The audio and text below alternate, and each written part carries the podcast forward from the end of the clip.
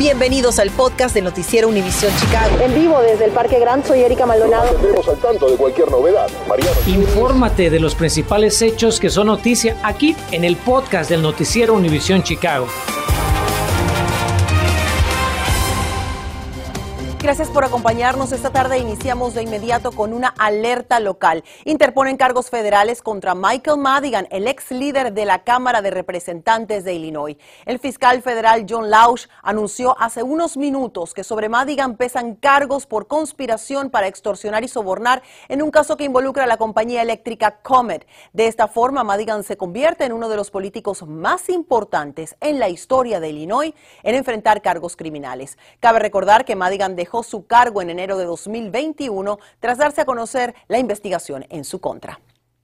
El documento acusa a Madigan de liderar por casi una década un negocio criminal cuyo propósito era mejorar su poder político y financiero a la vez que generaba ingresos para sus aliados políticos. Como le informamos, tras la investigación que inicia la Fiscalía Federal hace unos años, pues varios allegados a Madigan también enfrentan cargos criminales por el caso de presunta corrupción de Comer, incluido su confidente político, Malcolm McLean, y otros tres altos ejecutivos de la compañía eléctrica. Por supuesto, vamos a estar ampliando esta alerta local esta noche a las 10. Ahora pasemos a un tema que esta tarde tiene a toda la comunidad educativa de Chicago a la espera, la posibilidad de que las mascarillas sean opcionales en las escuelas públicas de Chicago. El anuncio eh, indicaría que esto podría ocurrir y lo hizo el jefe de CPS, Pedro Martínez. Mariano Gielis nos dice para cuándo estiman este cambio y lo que respondió hace pocos momentos el sindicato de maestros. Si hay una prueba fehaciente de que la pandemia va en franco retroceso, es el hecho de que muy pronto ni en las escuelas públicas de Chicago va a ser obligatorio el uso de mascarillas. Si ha visto nuestro noticiero sabrá de lo desgastante que ha sido el conflicto entre las autoridades y los maestros por las medidas de mitigación contra el COVID-19. Sin embargo, ahora que las estadísticas se acompañan, el titular del distrito, Pedro Martínez, considera que es momento de relajar las restricciones. Estamos viendo que los casos han bajado a niveles récord, afirmó durante un evento en la primaria Mount Greenwood. Vemos que la gente se siente más segura y si bien recomendamos el uso de mascarillas, estamos en camino a hacer opcional su uso. Los números más recientes publicados por la ciudad acompañan. El promedio de casos diario es de 200, 95 menos que la semana pasada. Las hospitalizaciones han descendido un 46% y la tasa de positividad es de un magro 1%. Ante este panorama, ¿por qué no se toma de inmediato la decisión de abandonar las mascarillas? Se preguntará usted. Bueno, créame que a las autoridades ganas no le faltan, pero en el medio hay un acuerdo laboral con el sindicato de maestros que ha obligado a la ciudad de Chicago a mantenerse al margen de los avances en cuanto a relajación de medidas de mitigación que han visto otros distritos escolares del estado de Illinois. Nuestro acuerdo mantiene el mandato de mascarillas y otras medidas clave de mitigación vigentes hasta fin de año, nos recordó el presidente del gremio docente por medio de un comunicado. Es decir, CPS no puede tomar decisión alguna sobre el tema sin consultar a CTU o en su defecto recibir el visto bueno de una Corte de Justicia. Al respecto, Martínez dijo que no se van a apresurar, que antes de tomar cualquier decisión van a consultar a directores, maestros y al resto de la comunidad educativa. Esta tarde, a la salida de clases, los padres y los alumnos de la secundaria SEN compartieron sus opiniones con Noticias Univisión Chicago. ¿A usted le parece que deberían, deberían mantener el mandato de mascarillas? Sí, todavía. ¿Por qué? Pues uno nunca sabe si todos están vacunados. Yo pienso que no va a ser una buena idea porque todavía los juntamos todos, hay contacto con muchos estudiantes y no sabemos dónde estamos. La eliminación del mandato de mascarillas de CPS podría ocurrir tan pronto como la semana próxima. Probablemente a partir del próximo lunes tengamos más precisiones. María Rogielis, Noticias Univision, Chicago. Gracias, Mariano. Hablemos ahora de la violencia, pues anuncian esfuerzos a corto plazo para reducirla en Chicago. La alcaldesa Lori Lightfoot dijo que la ciudad va a auspiciar seis audiencias públicas para refinar las estrategias de las autoridades en un esfuerzo por hacer más seguras las calles de la ciudad y esto con la ayuda de la comunidad.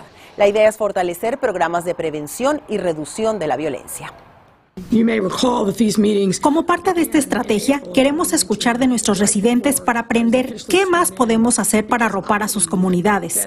Las voces invaluables de los residentes construirán la habilidad integral de estos centros de coordinación de seguridad comunitaria y ayudarán a que la ciudad responda rápidamente a las necesidades de la población. Todos estamos atentos a la situación de Ucrania tras la invasión rusa y sabemos que usted quiere colaborar. Una tienda en Jefferson Park ya vende artículos para apoyar a los niños ucranianos desplazados por el conflicto bélico. The Made Shop, que está ubicada en el 4440 norte de la avenida Milwaukee, ofrece camisetas y bolsas con la intención de recaudar fondos para la organización Save the Children. Ese, ese grupo pues trabaja para proveer techo y alimentos a los niños ucranianos que ahora son refugiados en otros países.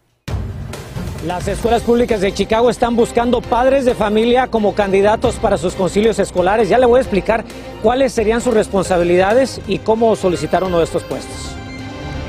Una familia latina enfrenta serios problemas de salud y económicos luego de que uno de los suyos se contagiara con COVID. Tenemos su llamado de ayuda y su mensaje para que su familia no pase por lo mismo.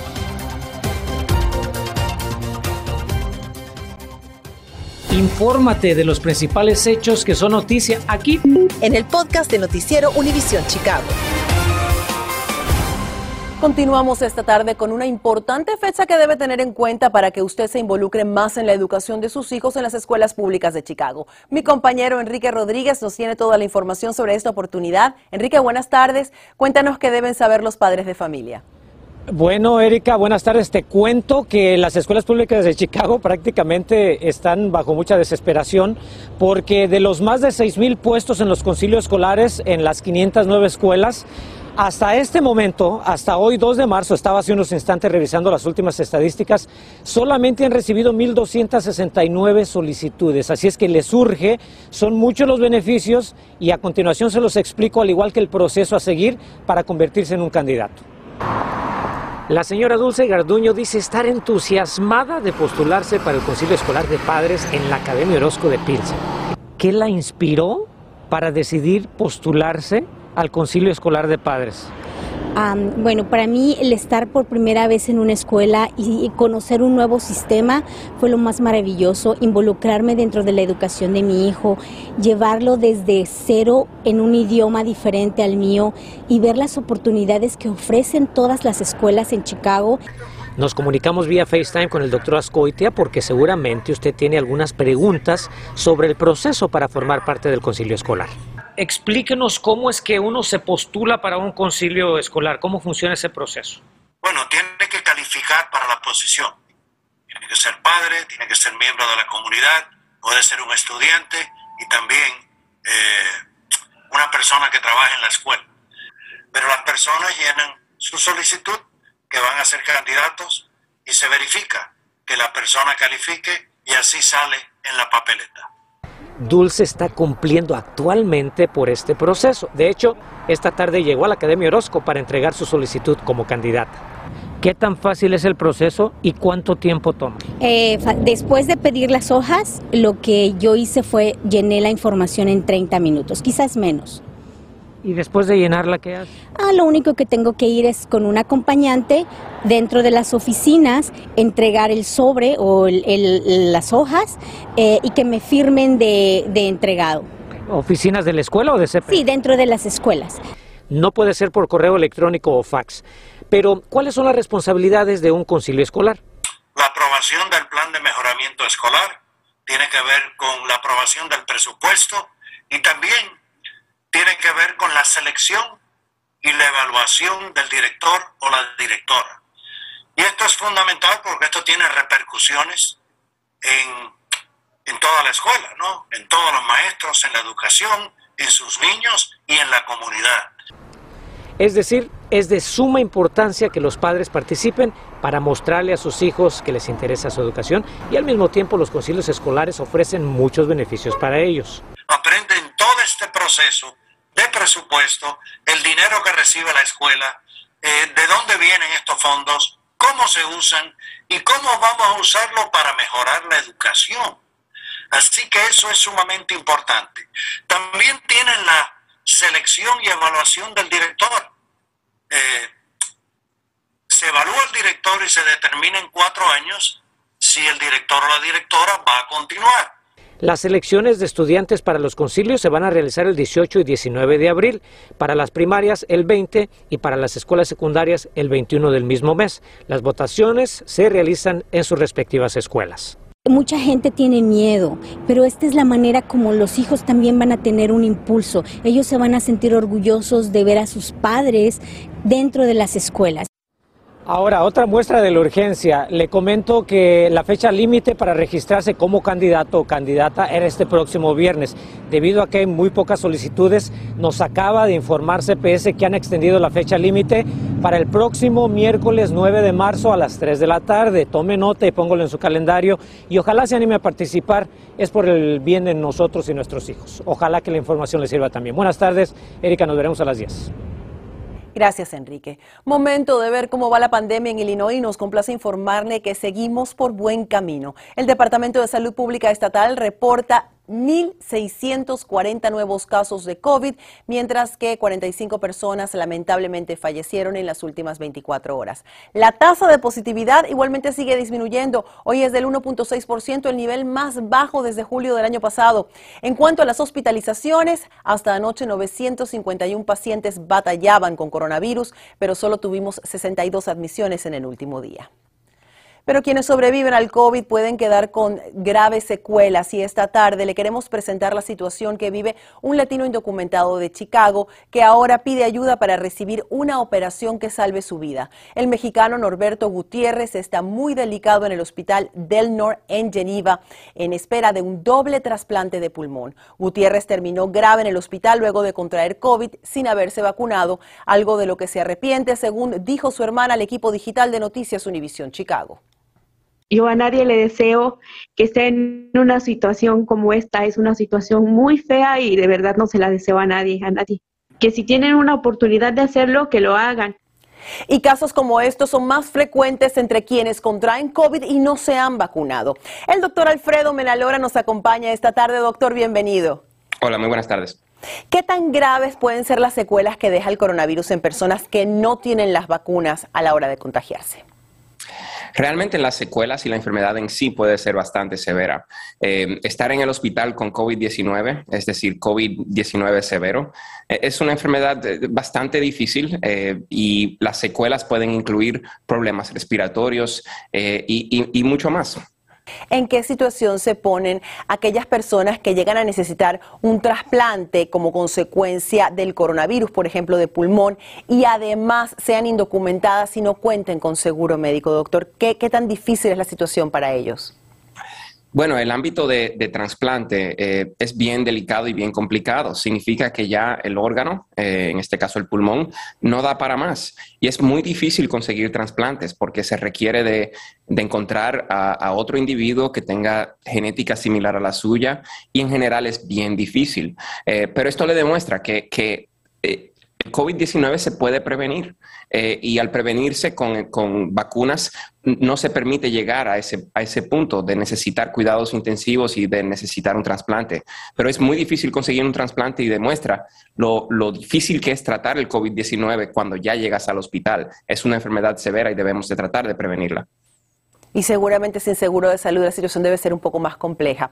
Ahora que las mascarillas son opcionales en muchos lugares, doctor, las personas no vacunadas estarían exponiéndose a un riesgo mayor eh, de contraer el virus, en su opinión, y cuál sería su recomendación las personas que no estén vacunadas eh, están ahora en una situación donde hay menos personas con máscaras, eh, aunque actualmente el virus está circulando un poco menos, hay menos casos, eh, sigue circulando y el virus es más transmisible y solo se requiere de una persona para que se lo dé a otra persona. O sea que estar en situaciones con muchas personas, si usted no está vacunado, es muy probable que le dé el coronavirus y por eso tiene que tratar de usar máscaras bien, que, que traten de que filtren el aire máscaras como la KN95 o la N95 y en general tratar de, vacunarse. Realmente esa es la mejor forma de prevenir. Hay otros medicamentos para las personas que por algún motivo tienen algún tipo de alergia o que sean inmunocomprometidos, eh, medicamentos como eh, los monoclonales que se pueden dar para prevenir el virus también en ciertas circunstancias, pero eh, tienen que buscar todas las herramientas para prevenir el virus. Muchísimas gracias al doctor Alfredo Menalora por aclarar estos puntos importantes para la salud de todos nuestros televidentes. Cómo no, gracias a ustedes. Hoy es miércoles de ceniza y si usted es uno de los fieles que aún no participa, ¿dónde puede ir para cumplir con este símbolo que marca el inicio de la cuaresma?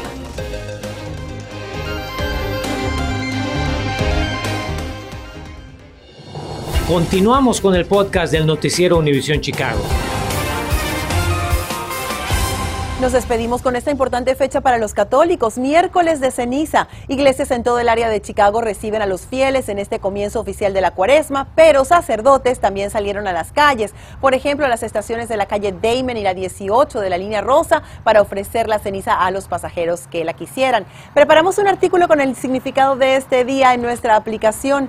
Por cierto que este año la cuaresma termina el jueves 14 de abril. Gracias por escuchar el podcast del noticiero Univisión Chicago. Puedes descubrir otros podcasts de Univisión en la aplicación de Euforia o en univision.com diagonal podcast.